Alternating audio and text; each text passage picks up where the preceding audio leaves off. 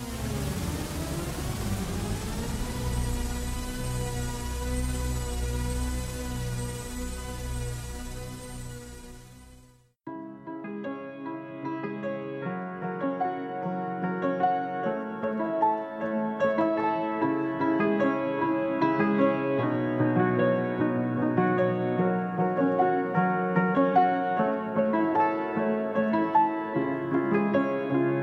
Olá, bem-vindo a mais um Locadora do Trash. Eu sou o João. Eu sou a Denimé. E eu sou o Fernando. Muito bem, muito bem, muito bem, muito bem. Estamos de volta aqui para mais um podcast, né? E dessa vez a gente vai falar sobre o hype da semana ou do mês, né?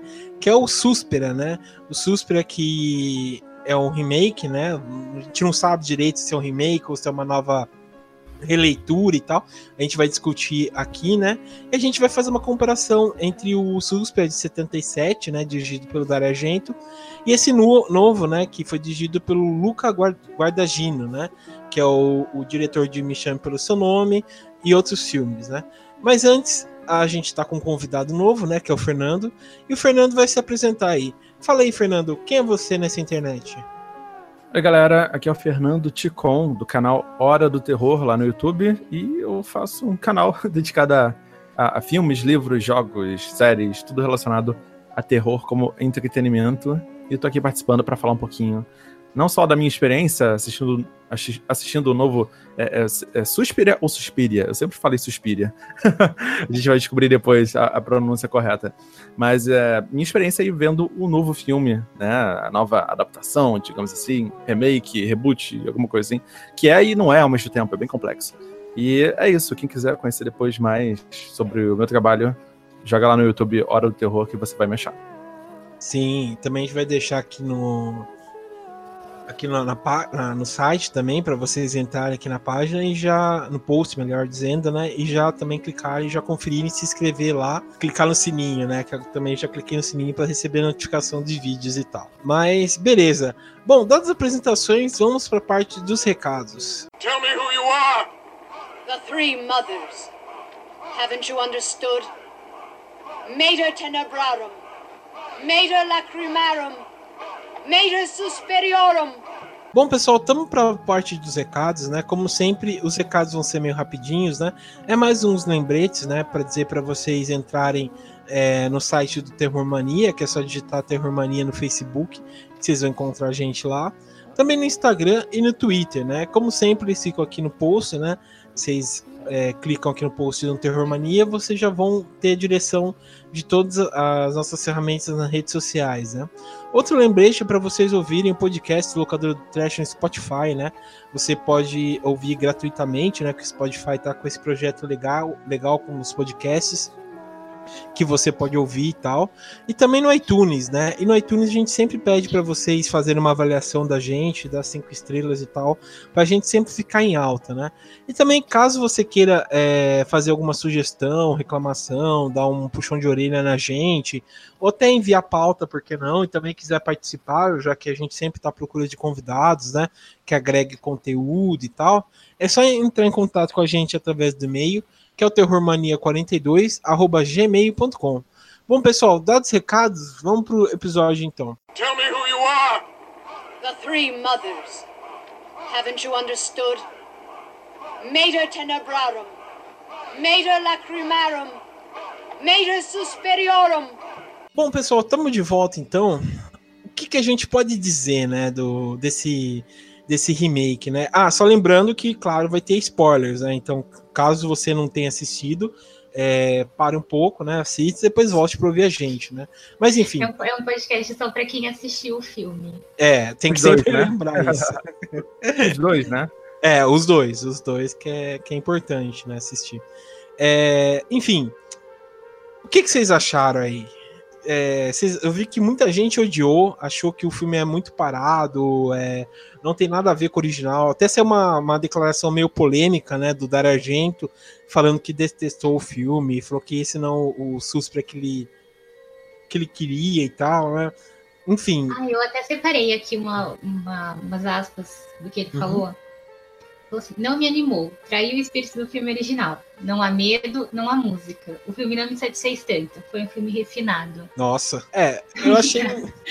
eu, Eu achei- concordo, com ponto, vírgula, tudo que ele falou. Sério, ai. É, eu, eu dei uma opinião mais pior, né, no Twitter, que eu falei, tipo, que era um monte de mulher lá girando e se, se esfaqueando. É meio isso. O filme, eu achei ele muito. Assim, o visual dele é perfeito. Uhum. Não tenho o que falar. Dá vontade de, de entrar lá e morar naquele cenário. assim, Os lugares são lindos, as cores são perfeitas, é, o figurino é impecável, a trilha sonora, o Tom York, perfeito. Tudo muito lindo. Só que o- o filme não. Tipo, os personagens não te envolvem. É, é quase três horas de nada. Não tem. Não tem um porquê das coisas estarem acontecendo, não tem uma história, não tem nada. Aí, tipo, é, acontece umas coisas na primeira meia hora do filme, e depois acontece um final, assim, meio atropelado, tipo, nos 30 minutos finais. Entendi. Um filme que dura duas horas e meia, eu acho que tinha que ter mais. Eu tinha que ter acrescentado alguma coisa. Eu não, não vi a razão desse remake existir, né? Não chega nem a ser um remake. Entendi. Porque no filme original, é, eu acho que ele tem o tempo perfeito. Eu que acho que ele, ele dura, sei lá, uma hora e meia, né? É, por aí. assim.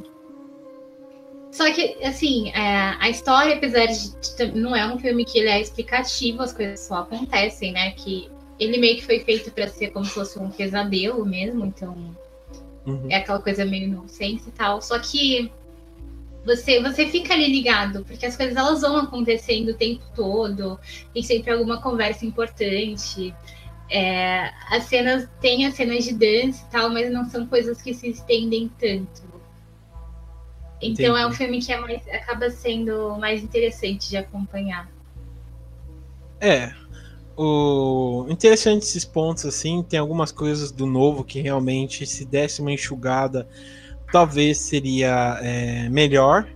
Mas eu acho que o, o, o Luca Guardino tá entrando, entrou muito na cabeça de fazer um terror é, atmosférico, né? Então várias vezes meio que ah, várias cenas não tem diálogo, é mais a, a- os atores em si, é, a construção do- da grande cena e era uma coisa que o Argento é, fazia totalmente ao contrário. Ele usava do susto, usava da imaginação, usava da- das atuações. é, meio que você, assim, o, o interessante é que do, do Suspira de 77, meio que você sabe onde fica o local e tal, mas ele não dá um grande ênfase na nos locais, sabe? Você tem uma estrutura meio que pare- parece aquele.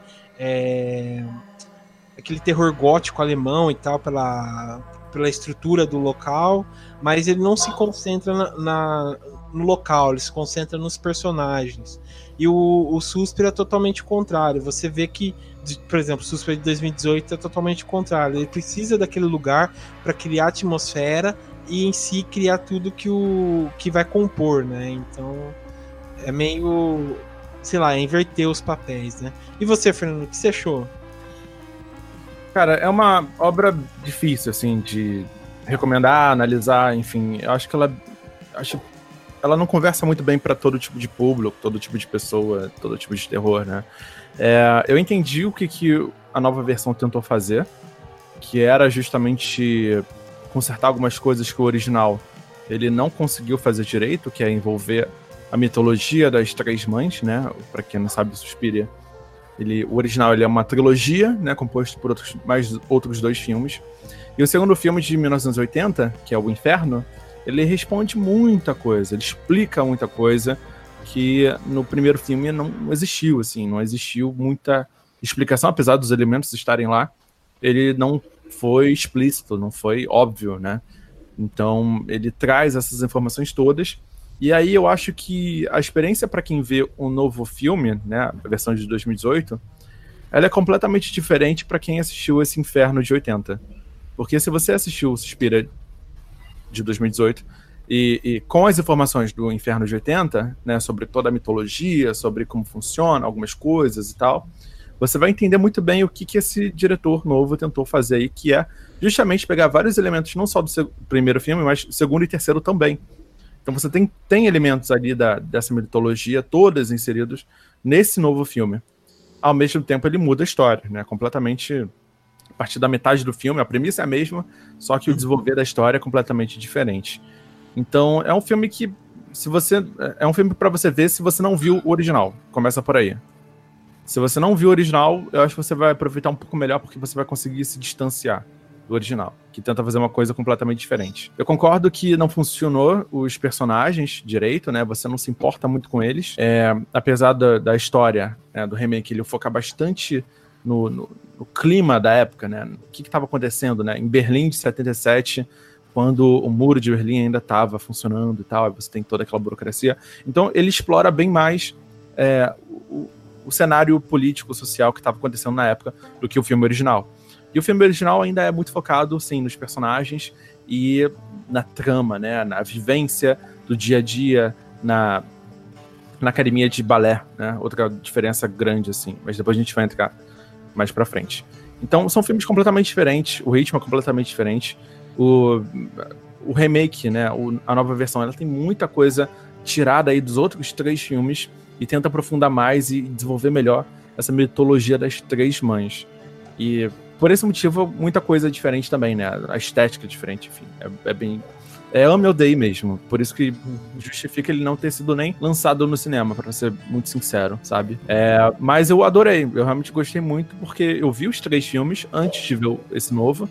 E eu consegui ver o que, que esse diretor tentou fazer para resgatar um pouco de cada um e ao mesmo tempo trazer a sua própria versão. Né? Então é uma mudança muito radical que na minha opinião, ainda homenageia bastante o primeiro, sem tentar imitar ele. Não, sim, é, é interessante isso que você falou, dele tentar comprimir os três filmes, né, num só, né? Ainda bem que ele não usou muita coisa do, do último filme, né? Que é o Retorno da Maldição, porque é uma, uma bosta, né?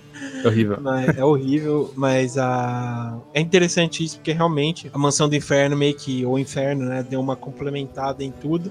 Então explicou várias coisas que o primeiro filme realmente é, deixou, né, para é, deixou meio que deixou o suspense, mas não, não entrou a fundo, né? E é interessante isso, que é, realmente você não, não, igual que você falou também, meio que você não se importa bastante com os outros personagens, né? E era diferente, por exemplo, do Suspeito de 77, né? Que, como eu falei, o Argento trabalha mais com os atores, né? Então você vê, por exemplo, quando as meninas lá entram nos corredores e elas ficam tentando procurar o que, que são os sons que estão emitindo em outros lugares, e a outra menina vai investigar e você fica preocupado com ela. Até a. É, era a personagem do primeiro filme. Assim, tinha esse ponto de que ela era muito ingênua, assim. Ela virava o irreal das coisas que ela falava, pensava às vezes. Só que ela era uma personagem com, com personalidade marcante, assim. Você ficava sim, ali atento a ela. E nesse Suspiria novo, parece que já tá todo mundo morto. É, é indiferente o que acontece. Acho que o personagem que acaba sendo mais interessante é aquele do, daquele senhor, né? Que é a Tilda Silva, que faz também. Que se eu queria abrir um, um, um parênteses aqui. que eu achei a, a, maquiagem um pouco mal feita. Me lembrou muito aquele filme do Jackass. Que eles ah. e aí eu não, não conseguia levar a sério. Isso me incomodou um pouco. Mas acabou sendo o único personagem ali que ainda causou uma certa curiosidade, pelo menos para mim. Entendi. E, e, ela fez mais um personagem, né? Ela fez três Sim, no total. Ela fez três personagens. É, ela fez a. Ela faz a a madre, né, ou melhor, a, a Madame Blank, né, que é a diretora, a coreógrafa e tal, né, que é ela mesma. Depois ela faz a um, meio que uma acho que deve ser filha também da, da outra madre lá, né, que ela fica muito preocupada depois que a menina se mata. Não, não, não. Ela faz a Helena Marcos, a outra, a, a concorrente dela, dela mesma. Uma, ah, a, você tá a segunda... Não é ela? Faz. É ela. Nossa, cara, agora estourou minha cabeça, que eu realmente pensava que era que ela era a outra lá, a meio esquisitinha e tal. É, não, ela faz a, aquela aquela hum. bruxa super velha no final do filme. Ah, tá, tá. É. Mas porra, que foda, cara. E uma dos, assim, um dos personagens que eu achei bem marcante foi o personagem da Mia Gold também, nesse novo aí. Que ela é um pouco mais interessante até que a protagonista, né? Que é a Dakota Johnson. Ah, sim, com certeza. Ela faz coisas, ela vai, ela explora, né? Ela vai mais a fundo. Uhum. Mas se, se, a gente entender que, que, quem é a protagonista, né? A transformação que a protagonista vai ter no final do filme, eu acho que mais ou menos dá para entender por que, que ela não se torna assim tão protagonista, né? O que eu acho na, na real o protagonista do, do filme, assim, é o próprio doutor que vai explorar tudo, né? Ele vai é. questionar a polícia, ele vai ver o passado dele. Então a gente mergulha muito mais profundamente no próprio doutor que está investigando o desaparecimento da, das garotas do que na, na, teoricamente a protagonista. Isso também quebrou muito, né? Quebra muito a nossa expectativa, até o certo ritmo do filme, né? Porque você começa a achar que a protagonista tá agindo de forma estranha, né? Tipo, fora do personagem. Mas tem um motivo. Mas foi, você, mas foi o que você, é. foi o que você falou. Eu acho que pra gente que viu esse filme, já tendo outro filme antes, a gente foi muito comparando. Então a gente fica esperando que a protagonista desse novo Suspiria seja a mesma que era do antigo. Isso, exatamente. E aí acaba mudando muita coisa, né? Uhum. Os personagens novos e tal. É, o, essa quebra de protagonismo é uma coisa que está sendo bem explorado há, vamos dizer, bastante tempo até por Hollywood, né? Se for lembrar, por exemplo, do Alien, que você fica meio que esperando quem é o, o grande herói, né? E se revela que é, a, é uma mulher, né? E a mesma coisa, por exemplo, que foi o, o Mad Max, né? Que a, a, protagonista em si é a Furiosa e tal, né? É, e outros exemplos também de outros filmes que muda o protagonista e você começa a acompanhar a história daquela pessoa, né? E esse foi um bom exemplo. Eu gostei disso porque é, ele é uma pessoa alheia a tudo aquilo lá, né? Então, meio que a gente acompanha tudo pelo olhar dele também, né? Porque primeiro que a gente tem uma aproximação com a história dele, já que ele é um, um, um psicólogo, né? A gente pode dizer assim. E ele é um, é um judeu que fugiu da, da, da de campos de concentração na Alemanha e tal ele perde a esposa e a gente meio que é, se importa o que, vai acontecer com ele, é, o que, que ele o que ele pode acrescentar para a trama e quando realmente ele entra de cabeça naquilo lá, naquele mundo, é, é até interessante porque você começa a ver que sei lá que é um mundo um pouco maior do que a gente pensa, né? que você começa a ver também a, a, a Alemanha parece que começa a mudar assim o, o, algumas coisas, sabe? Onde ele tá lá dentro, lá começa a mudar um pouco as coisas. Eu achei bem interessante isso de mudar o protagonista. É, abrir parênteses também que a, a esposa dele no final, né, é interpretada pela Jessica Harper, né, que é que foi a protagonista do primeiro filme. E a forma como, como as bruxas também enganam ele, achei sensacional, cara para ele entrar dentro do, do convento e tal. Achei muito bom, cara. Eu sinto que as bruxas também estão bem mais poderosas, né? Acho que é uma coisa que eu sentia falta no original, porque não tinha uma coisa muito clara do que, que elas eram capazes de fazer e tal. Sim. Então, quando ela. Você começa a ver é, mais coisas sobrenaturais, mais coisas estranhas acontecendo nesse novo é, dar um pouco mais de respostas sobre o que, que, de fato elas eram capazes de fazer no filme original também, sabe? Sim, é. Isso é um ponto que você levantou, quer dizer, que a diferença entre é, tanto a maquiagem, né, mas também o trabalho de, de criação de atores. Qual que vocês acharam melhor, assim? Porque tanto nos dois, né, os atores são bastante importantes para levar a trama e tal, né? Qual que vocês preferem, assim, sei lá? Os atores do primeiro filme são horríveis. Desculpa, né? A atriz que faz a protagonista, ela é péssima. É, eu acho nível. Sabe que me lembra muito? Eu, eu comentei aqui até, acho que outro dia, que eu achei o primeiro filme muito engraçado. É, às vezes me lembrava muito aqueles episódios estranhos do Chapolin, sabe? e era uma, uma atuação meio caricata, assim. É... Eu sei que é um filme antigo e tal, era outra época. Mas me incomodou também que às vezes. Eu lembro, lembro que teve uma cena que eles estavam esfaqueando alguém assim, e parecia que estava esfaqueando um pedaço de, de carne de boi mesmo. Parecia um contra-filé, sabe? Era muito tosco. Então, tipo, é incomparável em questão de qualidade, limpa e maquiagem. No filme novo, 10 de 10 a zero. Apesar que tem umas coisas também que eu acho que alguns efeitos que vão envelhecer mal, mas eu acho que num total assim tá muito bom. É, a gente tem que levar também em consideração, eu acho que é o, a estética do diretor, acho que isso fala muito, porque ele tem essa coisa de você pegar atores italianos, né, um, um só, o outro americano, botar todo mundo para falar inglês, então fica muito truncado, muito difícil de atuar também, né? A produção inteira falando italiano e só você lá perdido pensando em inglês e entendendo nada do que eles estão falando e xingando e tal. Uhum. Então, era bem difícil as cenas é, com os atores que o tempo todo estavam falando italiano e pouquíssimo falavam inglês, sabe? Tanto que boa parte do filme foi. É, o filme inteiro é dublado, né? Naquela época, na Itália, os filmes eram dublados ainda, após a produção. Eles não, não gravavam direito o, o som das vozes. Então o filme era dublado italiano, dublado em inglês, dublado de várias formas, logo após a produção. Você não tinha o áudio original das cenas. Sim. É, o, o S. Spaghetti, né, o Clint Eastwood, falava que não entendia nada, que o Sérgio Leone conversava com ele e tal, mas os dois conseguiam se entender, né?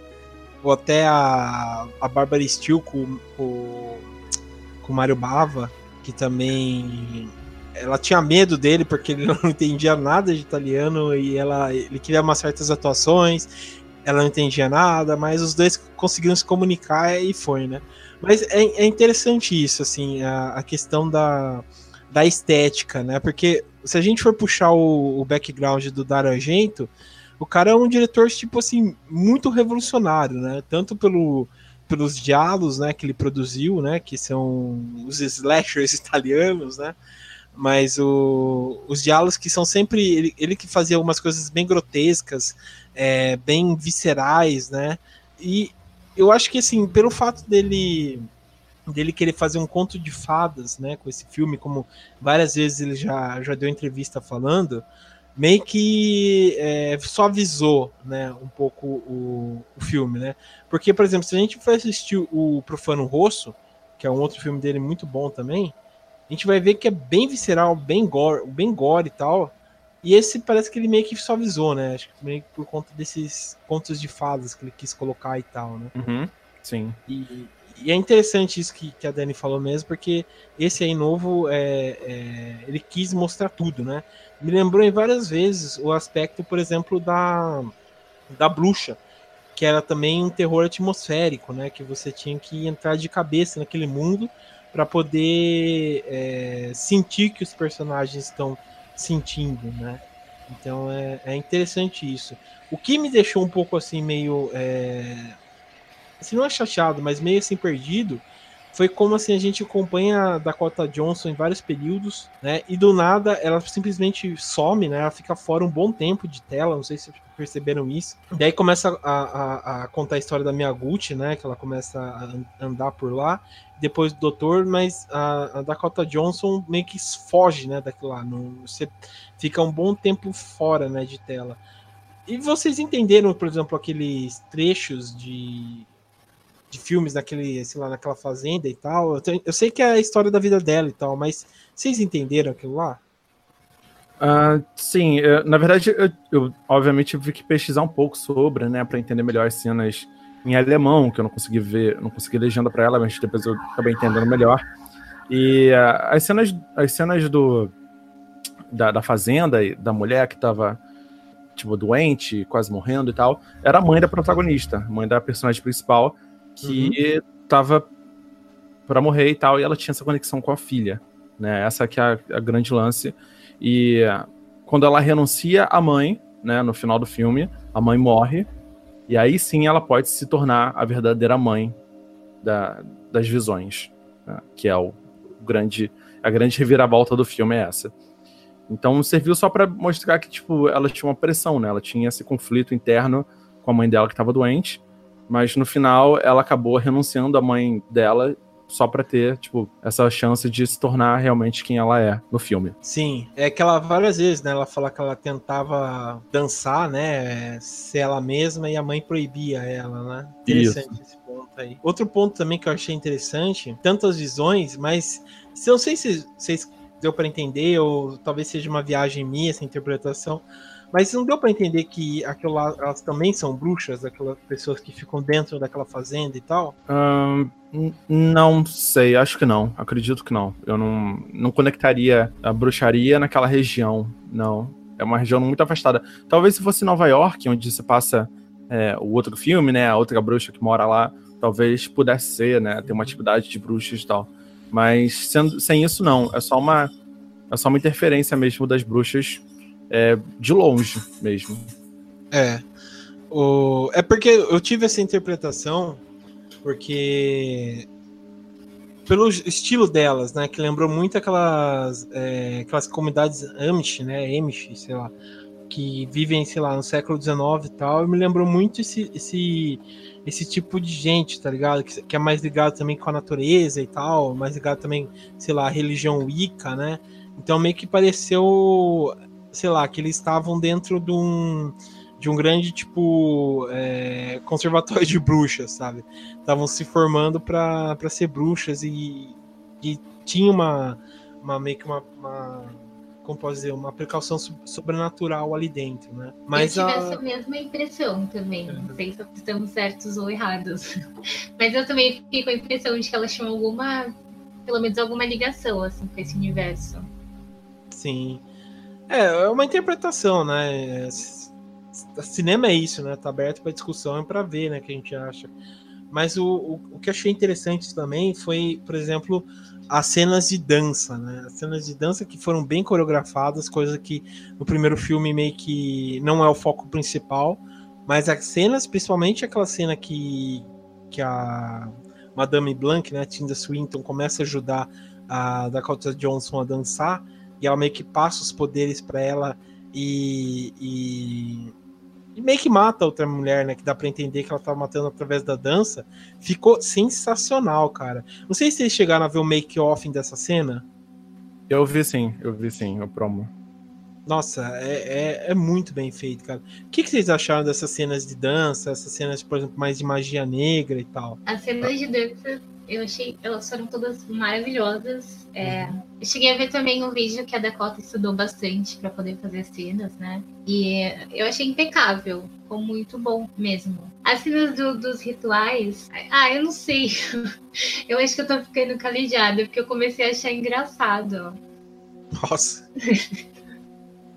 Achei umas coisas muito toscas, assim, mas enfim. Uhum. E você? Eu não consigo levar a sério. É, existe uma mudança muito grande, né? Porque no filme original a dança é só um pano de fundo, é subutilizado, não tem nada realmente de especial nelas, e é balé, né? Uma coisa clássica, uma coisa refinada. Então existe essa coisa, tipo, ah, vamos só usar isso como estética e não como um, uma parte importante da história além de ser uma fachada pro Covil das Bruxas.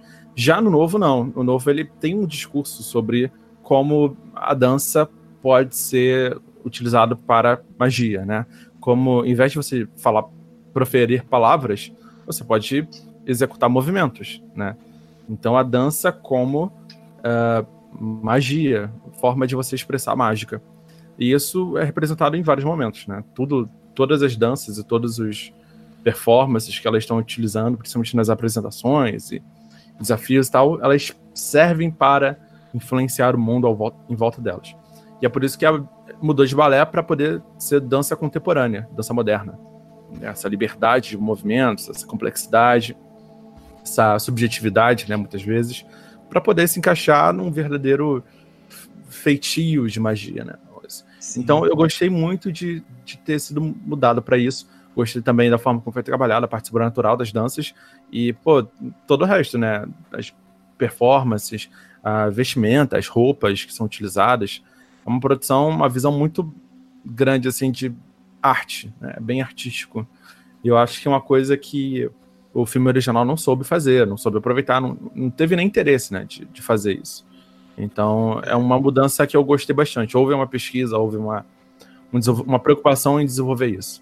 É, isso que você falou que é interessante, que realmente essa questão deles não falarem, por exemplo, para ter um ritual místico, simplesmente se expressar, é muito ligado tanto à dança, mas o que elas usam, né? Por exemplo, o fato da, em certa cena, da Cota Johnson não conseguir pular, já que ela tá ligado muito com o elemento da terra, e volta com esse negócio do, do Wicca, né? Aquela coisa da magia com, com o tempo e tal.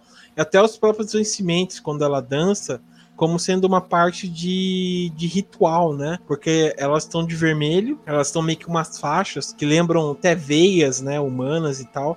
E a forma como elas dançam e eles fazem aqueles pentagramas, né, estranhos no chão, é uma forma de invocação também para aquilo lá, né? Então é bem interessante isso mesmo que você falou de eles trocarem esse, essa modalidade, né? Não deixar explícito, deixar meio que bem sutil, né? Que, que tá acontecendo um ritual lá, né? Mágico. E eles também mostram como o como vários elementos estão infiltrados lá, tipo da terra, do ar, do fogo, né? Que no final a gente vê aquilo lá tudo junto, né? Meio que dentro daquele porão lá no final, né? Que, que é muito bem feito também, né? Deixou uma, e é uma coreografia muito bem ensaiada, né? Fora que é um gore muito, sei lá, é, violento, né? Tipo, tá bom, que gore é pra ser violento, mas é um gore bem, sei lá, exagerado de um lado bom, né? É uma coisa que a gente sei lá, eu sinto falta, por exemplo, somente nos filmes do esse, no Suspe, né? Porque, como eu falei, você pega as outras obras do Argento, é víscera pura, né? É, é pessoas morrendo, é decapitação, é, é o Diaba 4. E nesse ele realmente deixou bem mais sutil, né? E o Luca Guardino conseguiu, no meu ponto de vista, trazer isso de volta, que é uma uma, uma marca do cinema italiano de horror, né? Eu achei mas isso. É, mas é um gore assim, super elegante. É. é muito diferente. Porque o primeiro, no primeiro filme, as cenas de, de violência e tal, elas são. É muito, tipo, forte mesmo, muito tosca, muito. aquela coisa raiz e esse não, é tipo, a pessoa tá lá, você vê o osso dela saindo, você vê a mulher lá se rasgando no meio, mas é tudo muito chique, assim, muito delicado. E eu acho também que o propósito é diferente em ambos os filmes. No o Dar Argento, ele sempre utiliza a violência e coisas gore para criar suspense. É, a violência da morte, ela causa um choque que faz com que você fique esperando qual vai ser a próxima vítima, como vai ser a próxima vítima. Então ele utiliza isso para elevar o suspense de alguma forma, né? É, enquanto que um novo filme não, o novo filme ele cria, usa essa violência para poder criar esse contraste bruto entre o filme e, o, e a reta final do filme, né? Que tem essa divisão muito grande quando a tela fica vermelha e, e aí sim homenageia o estilo, a estética do Dario Argento, que aí ele utilizou todo o orçamento dele de efeito prático para fazer esse, essa reta final super sanguinolenta e super complexa de fazer e chocar mesmo. Você sair do cinema chocado, assim. Você, se você não se chocou do, durante o filme, que bom, porque esse agora é o, é o momento, a gente gastou uma fortuna para fazer isso acontecer.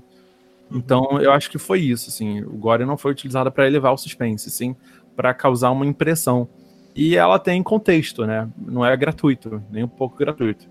Você vê sim, os poderes sim. da mãe dos a mãe do, das visões, né? A mãe de Berlim em sua forma mais apropriada assim.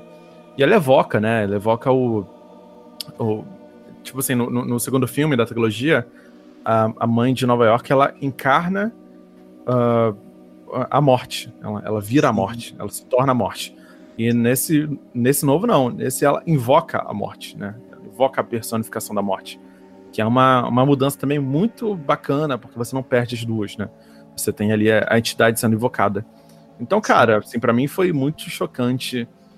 E não sei se vocês perceberam, mas a forma como ela chega até o, o porão, né? Onde está acontecendo esse culto e esse ritual todo, ele é bem parecido com a Bela Adormecida, quando ela vai espetar o dedo na roda, né? Ela é atraída por uma, uma luz, alguma coisa assim.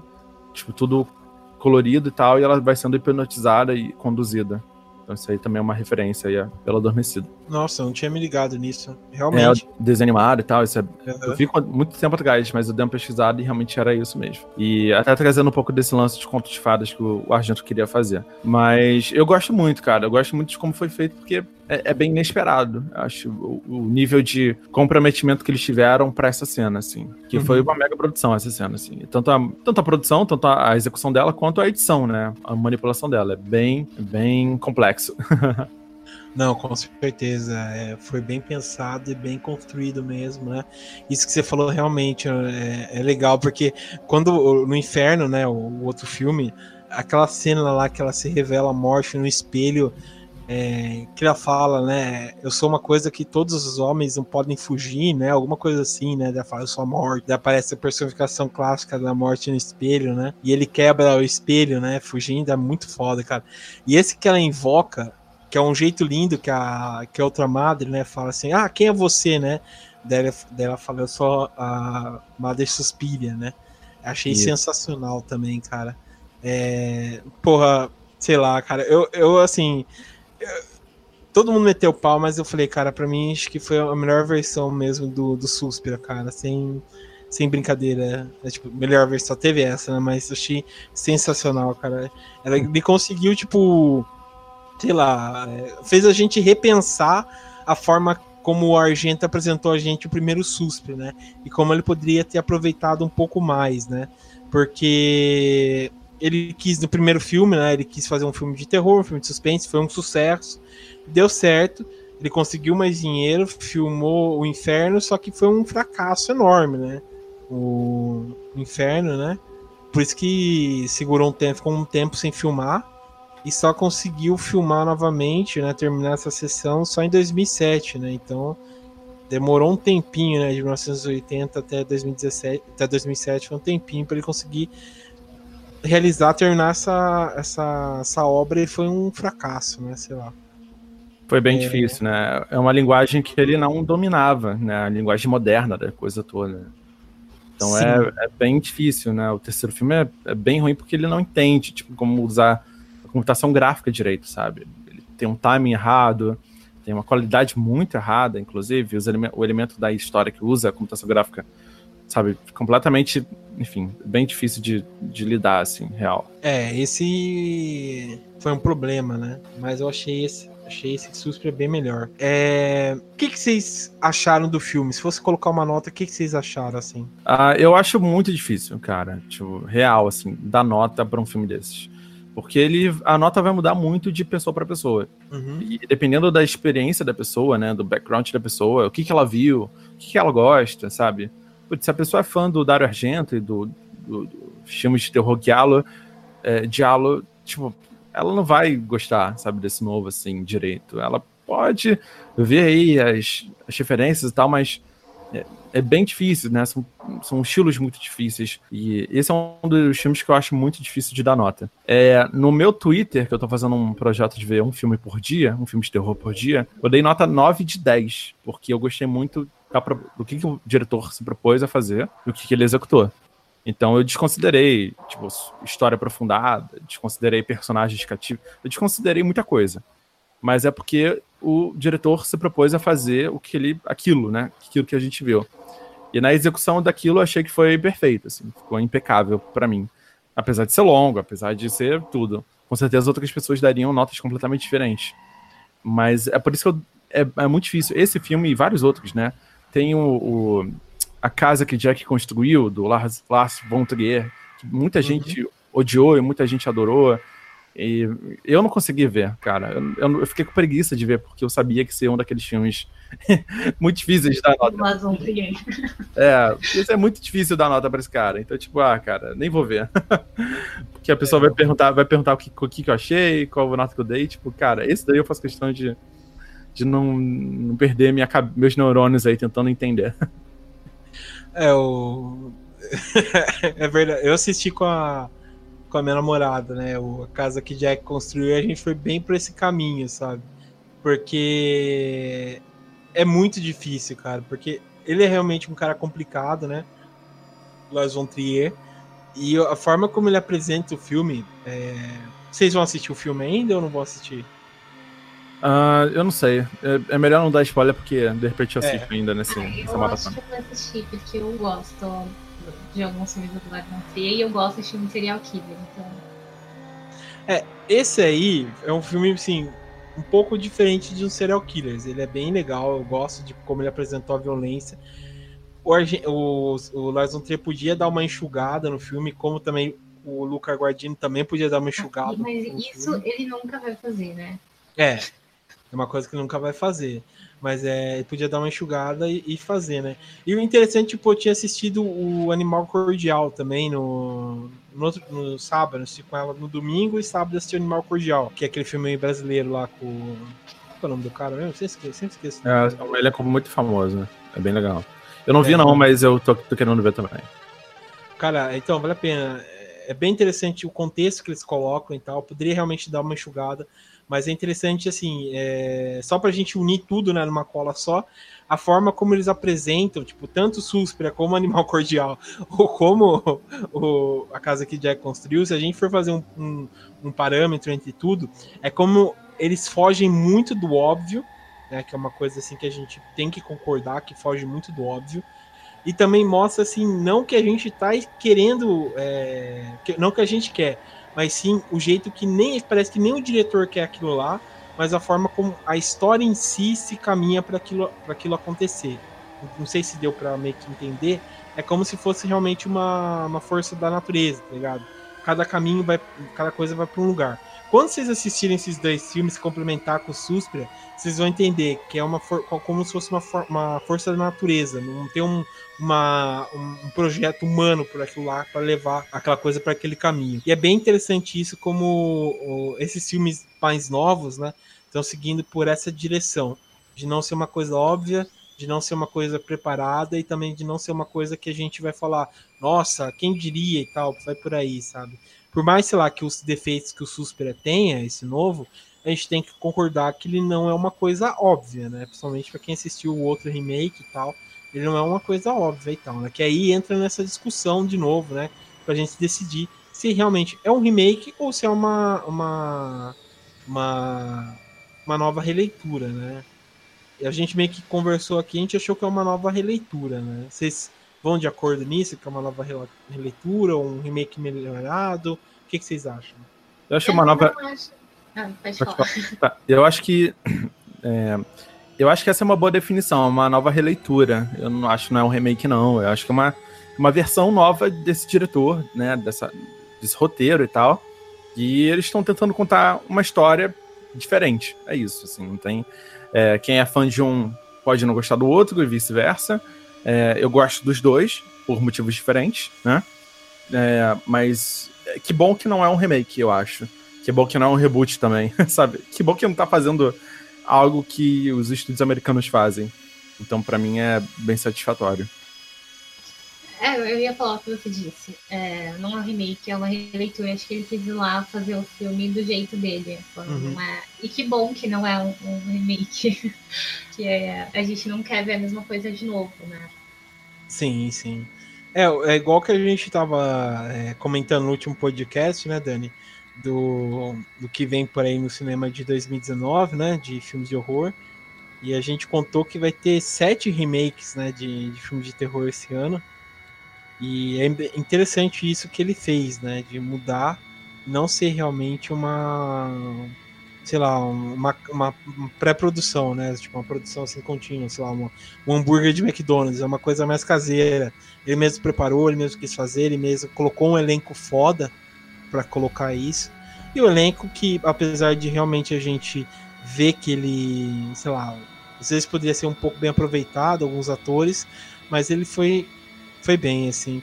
O que, que vocês, só pra gente é, meio que, sei lá, finalizando assim, o que, que vocês acharam desse, desse elenco? Eu, eu trocaria a atriz principal, acho que foi o defeito de novo. Acho que o único defeito, assim, repetido. É... Não, não que a Dakota seja uma atriz ruim, mas eu acho que precisava de alguém mais. Ah, ela é ruim, sim, cara. Essa Dakota Johnson, sei lá, é igual aquele torcedor da América, sabe? Podia aparecer e falar: tá fazendo aqui ainda o quê, cara? Sai daí, sabe? Eu acho que precisava de uma atriz mais visceral. Não, não, não, que, não que te passasse emoção de jeito mais exagerado, porque não, não é a intenção. O filme é mais sutil. Mas que passasse alguma coisa a mais, sabe? Não Sim. sei, eu não, não, sinto que ela foi uma boa escolha. É, ela. Tipo, ela não, não dá aquele brilho assim, pra ser a protagonista. É, é eu, eu acho que ela serviu mais pelo fato dela dançar, né? Tipo, ela já ser uma dançarina há muitos anos. Então isso ajudou bastante ao filme, ao que, ele queria ser. Ela é uma pessoa muito bonita também, então tem esse apelo visual.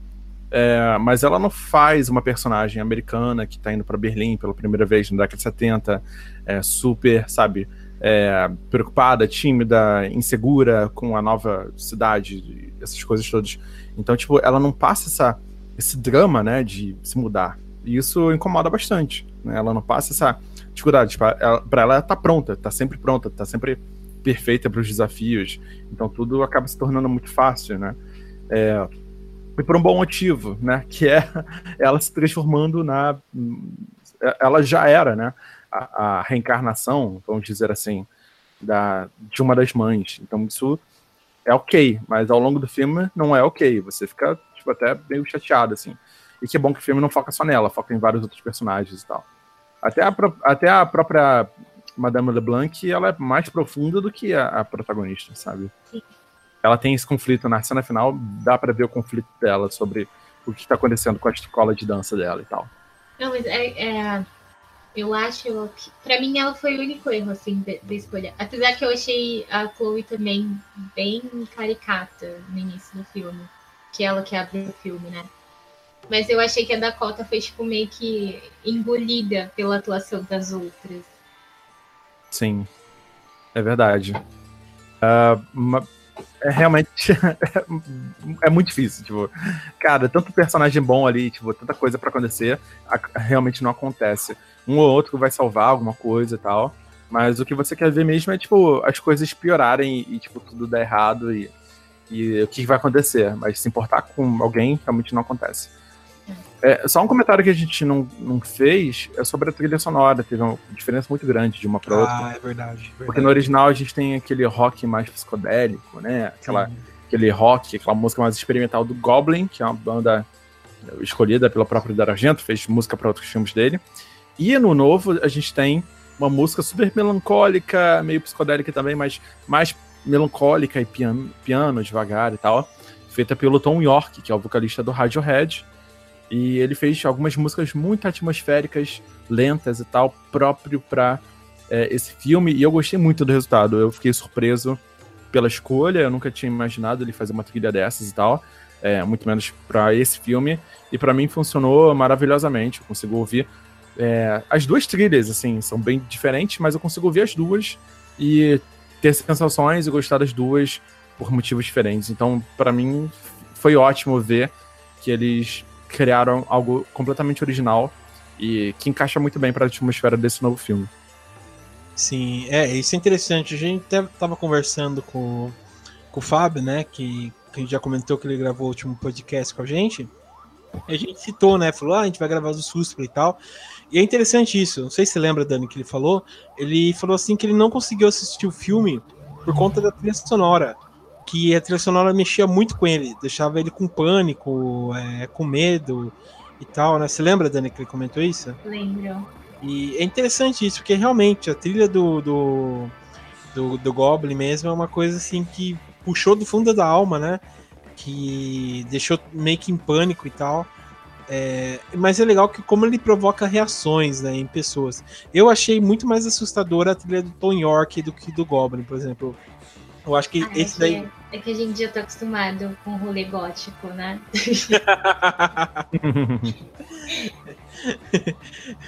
Nego já, quem já tá acostumado a pular é. cemitério, ZS fichinha, aqueles caras. É eu, eu acho a trilha dos dois filmes maravilhosa. Eu me surpreendi também com essa. É, eu sou suspeita para falar, porque eu acho Tom York incrível. Sou fã real. Então eu achei tudo muito lindo. E, tipo, casou perfeitamente, assim, com a atmosfera do filme. Sim. Eu acho que os dois, né? A gente já falou. As duas trilhas, cada uma se encaixou com a proposta do filme. Então... Sim. E o próprio clima, né? Como a gente estava conversando, de ser uma, uma Alemanha dividida, né? E sempre tá nevando, é, poucas cenas com é, luz natural, e quando, por exemplo, as meninas saem fora do, do, do, do estúdio de dança e tal, sempre meio que fica uma, um clima meio pesado, de medo e tal. E, era interessante isso, né? E casou bem realmente com essa trilha, né? E principalmente, por exemplo, quando não tem um terror, eu não sei vocês, mas comigo eu senti muito, por exemplo, ah, o, o doutor, né, que, que é meio velhinho, você fica com dó dele e fala, pô, ele vai enfrentar a neve nessas condições e tal, e você fica com, com dó dele e você teme, né, que ele, que ele, sei lá, fique bem, né, e tal. Eu, eu, eu, eu fiquei muito assim por conta dele, sabe? Falar, ah, coitado dele, mais que ele consiga, sei lá, sobreviver até o final, ou que ele vá para uma casa quentinha tomar sopa, sabe? Pra sair de fora desse frio aí. Eu me importei Aí eu bastante. achei que ele ia descer a ladeira abaixo no carrinho de supermercado. Porra, cara. Ele é a cara do... Ele é a Porra. cara do, do... daquele filme do Jackass. Tem um vovô. Eu não consegui levar a sério. Sim, ele lembrou um pouco o aquela do Tim Burton também, o do cara que só fica velho, lá fica novo lá, é, esqueci o nome do filme. Ah, Benjamin Button. É, também lembrou bem também. Ah, E verdade. Lembrou isso. Ah, uma outra coisa que eu queria é, só falar que eu achei, eu lembro quando saiu o Cisne Negro em 2010, eu achei que várias pessoas fizeram várias comparações com o Suspra e tal, né? Pelo fato também de parecer um conto de fadas, as meninas dançarem, é, a trama também que muda bastante, é, o terror psicológico e tal. O Cisne Negro eu achei, tipo, bem parecido com, com o Suspra no- é, original e tal. Vocês tiveram essa mesma impressão quando assistiram o Cisne Negro? Sim, acho até que os, é, os cisne cisne negros seriam, podemos usar essa palavra, né? Seriam um substituto melhor do que esse Suspiria novo que saiu. Uhum. É, eu não senti não, porque o, o Cisne Negro ele foca muito na personagem, né? O drama dela, a vida, a relação dela com a família, o que, que aquilo significa para ela, a concorrência, né? Os adversários e tal. Enquanto que o Suspira, ele, ele te traz essa atmosfera. O que está acontecendo em volta, os outros personagens, as, outra, as outras dançarinas que vão sendo vítimas também, e esse background de sobrenatural.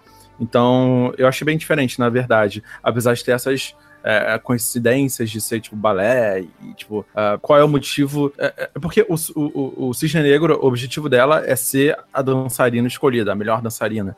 Ser aquela... ser lembrada por isso e tal. Já no Suspira, não. Suspira, ela só quer descobrir por que, que ela tá doente, sabe? Por que, que ela tá de cama o tempo todo, que, que, que, que barulhos são esses estranhos, e matar alguém, no, é, matar a, a bruxa no final e sair correndo, e tudo explorando na cabeça dela. Então, é, são objetivos É. também diferentes, por isso que eu não, não me conectou tanto um com o outro, não. Além da Entendi. estética, talvez, mas aí É. é, é meio subjetivo às vezes. Uhum. Não, interessante esses pontos aí que você falou, realmente. Eu achei um pouco parecido é, no- em alguns pontos, em outros, como você bem lembrou, é um bem diferente, mas eu achei um pouco mais, por exemplo, se a gente for puxar um pouco, eu achei um pouco bem mais parecido com o de 77 do que esse 2018, né? Ah, com certeza. Mas, enfim. É, só pra gente encerrar, então, é, o Fábio já deu. Perdão, Fábio, aí tá. O Fernando já deu a nota dele, né? 9 de 10, você comentou. E você, Dani, que nota você daria pro filme, só pra gente saber? Pro filme novo, É. acho que eu vou dar 6 barra 10. É, é, eu vou dar, eu vou dar 6 só pela, pelo visual do filme. Nossa, é uma boa nota. É uma boa nota. A história não, não, não me pegou. entendi. Bom, é, eu como vocês perceberam aqui, eu gostei bastante do filme, né? Achei um- até um pouco melhor que o original. Depois que você assiste esse, vê, como eu comentei, né? Você vê algumas coisas que, sei lá, o Argento poderia ter aproveitado. Claro que não dá pra comparar, né? Mas a forma como foi lidando. Eu gostei muito desse, dessa nova versão. O jeito que foi trabalhado, o jeito que foi apresentado, eu achei bem mais instigante. é, tanto você trabalhar, sei lá, seu cérebro para ficar pensando, as coisas conectando, achando referências e tal. Eu gostei bastante. Então, para mim é 10 10 essa, essa, esse filme aí. Gostei bastante mesmo. Bom, é, eu acho que é isso, né? A gente abordou quase todos os temas né, do, do, do filme e tal. É, vocês têm mais alguma observação que vocês querem fazer sobre tanto o original quanto o remake? Ah, eu é. acho que é, é, muito difícil, né? Eu acho que depende muito do gosto pessoal. Se você gosta de coisa mais trash, que é o meu caso, o primeiro filme vai ser sempre melhor, porque é muito mais engraçado. Agora, se você gosta de uma coisa mais conceitual, esse filme novo é perfeito. É, é, é difícil julgar, assim. Acaba sendo uma coisa bem pessoal mesmo. É, eu ia recomendar um. Eu ia recomendar pra que, tipo, quem tá procurando algo realmente trash do Dario Argento, tipo assim, na, na, no sentido mais tipo, divertido da palavra, eu assisti recentemente o Demons, né? De, de, Demoni, italiano, de 1985. E, cara, a sinopse é basicamente um grupo de pessoas é atraída para um cinema para ver um filme de graça, e aí o cinema é trancado e eles ficam presos com demônios. Aí toda vez que um demônio morte alguém, arranha alguém, aquela pessoa também vira demônio. É tipo um Evil Dead, só que dentro de um cinema com muita gente. Então, muito demônio, muita coisa trash acontecendo. Sim. Então, é um filme filme sem história nenhuma, é só muito divertido. Então, quando você fala de Suspiria, você tá falando algo um pouco mais estético, um pouco mais suspense, de investigação, né? É um pouco mais de mistério. Então, é, até o tipo de terror, ele não tenta ser engraçado, ele tenta ser artístico, né? Bastante expressivo, né? É, putz, é uma das melhores mortes do cinema para mim, é a, é a, é a garota pendurada, tipo, enforcada no telhado, assim, quebrando todos os vidros. Para mim é maravilhosa aquela cena, tipo, eu não, eu não considero tão trash assim, assim, apesar de ser visivelmente exagerado e baixo orçamento e, e tal. Mas para mim é maravilhosa a forma como as pessoas vão morrendo e tal. É, então esse, esse Demons é a mesma vibe, tem as luzes coloridas, na cara uhum. dos personagens. Tem, é bem trash, cara. E eu gosto muito, eu me divirto muito vendo esse filme. E virou uma franquia, tem vários outros filmes, eu pretendo ver os outros também. Sim, ele é do Lambento Bava, que é o filho do Mário Bava, é um filme muito bom. O 2 é muito ruim, não vou mentir, é. O 3 é pior ainda, que é, acho que é a filha da, do carcereiro, alguma coisa, mas o 2 é. O primeiro é muito bom mesmo. O primeiro é muito bom mesmo. E tem a presença do Michel Suavi, que é um. Foi um. Ele era é, estagiário do Lambento Bava, do Dar Argento e tal. E depois ele foi se enveredar pro cinema e tal. E fez só classicão, cara. O que eu indico para vocês assistirem é De La Morte, De La More, né? Que saiu aqui como Pelo Amor Pela Morte, que até a Versátil lançou no box deles esse filme, que é muito bom, mas muito, muito bom. É, tem o Pássaro Sangrento também, que é um slasher, que é um pássaro, é um cara que coloca uma, uma máscara de coruja e vai matar as pessoas dentro de um teatro, que a gente também, de novo, tem o elemento do teatro aí. E a Catedral também, que é um filme muito gorzão e profano, cara. Você tem a presença, tipo, de um bode satânico dentro de uma igreja transando com todo mundo. Então é bem. É bem, é bem, sei lá, profano mesmo. Né? Fica as recomendações então, vale a pena assistir esses filmes, que são filmes muito bons. Assista o Suspira, né? Você, quem já assistiu, melhor deixe seu comentário aqui. E é isso, pessoal. É, quero agradecer aqui a presença do Fernando. Obrigado, Fernando, por ter aparecido aqui e gravado com a gente. Satisfação mesmo. Acompanhe o canal dele. Você está mais que convidado a voltar, a trazer tema. Quando a gente for discutir algumas podreiras um pouco mais divertida, você pode estar tá aqui, que a gente vai, sei lá, dar risada também. É, muito obrigado pela participação mesmo, viu? Eu que agradeço aí o convite. É, gostei bastante de falar de Suspiria. Eu não, tinha, não tive a oportunidade de falar dele antes e tal que bom que eu tô tendo agora para poder conversar com mais gente e tal, e conversar e falar aí o que, que eu achei. E parabéns aí pelo podcast, eu vou continuar acompanhando daqui. E quando surgir outra oportunidade, alguém aí faltar, me avisem, que eu dou um jeitinho aí de aparecer e gravar com vocês. Não, suave, obrigado mesmo. E com certeza, cara, quando eu tiver, a gente vai chamar, ou mesmo que você tiver afim, falar, ah, quero gravar um podcast hoje, só falar que você está mais convidado. E Dani também, né? Dani que já é de casa, mas sempre bom agradecer, né? Hashtag gratidão. Né? obrigado mesmo, então. E é isso, pessoal. Então, até mais. Tchau, tchau.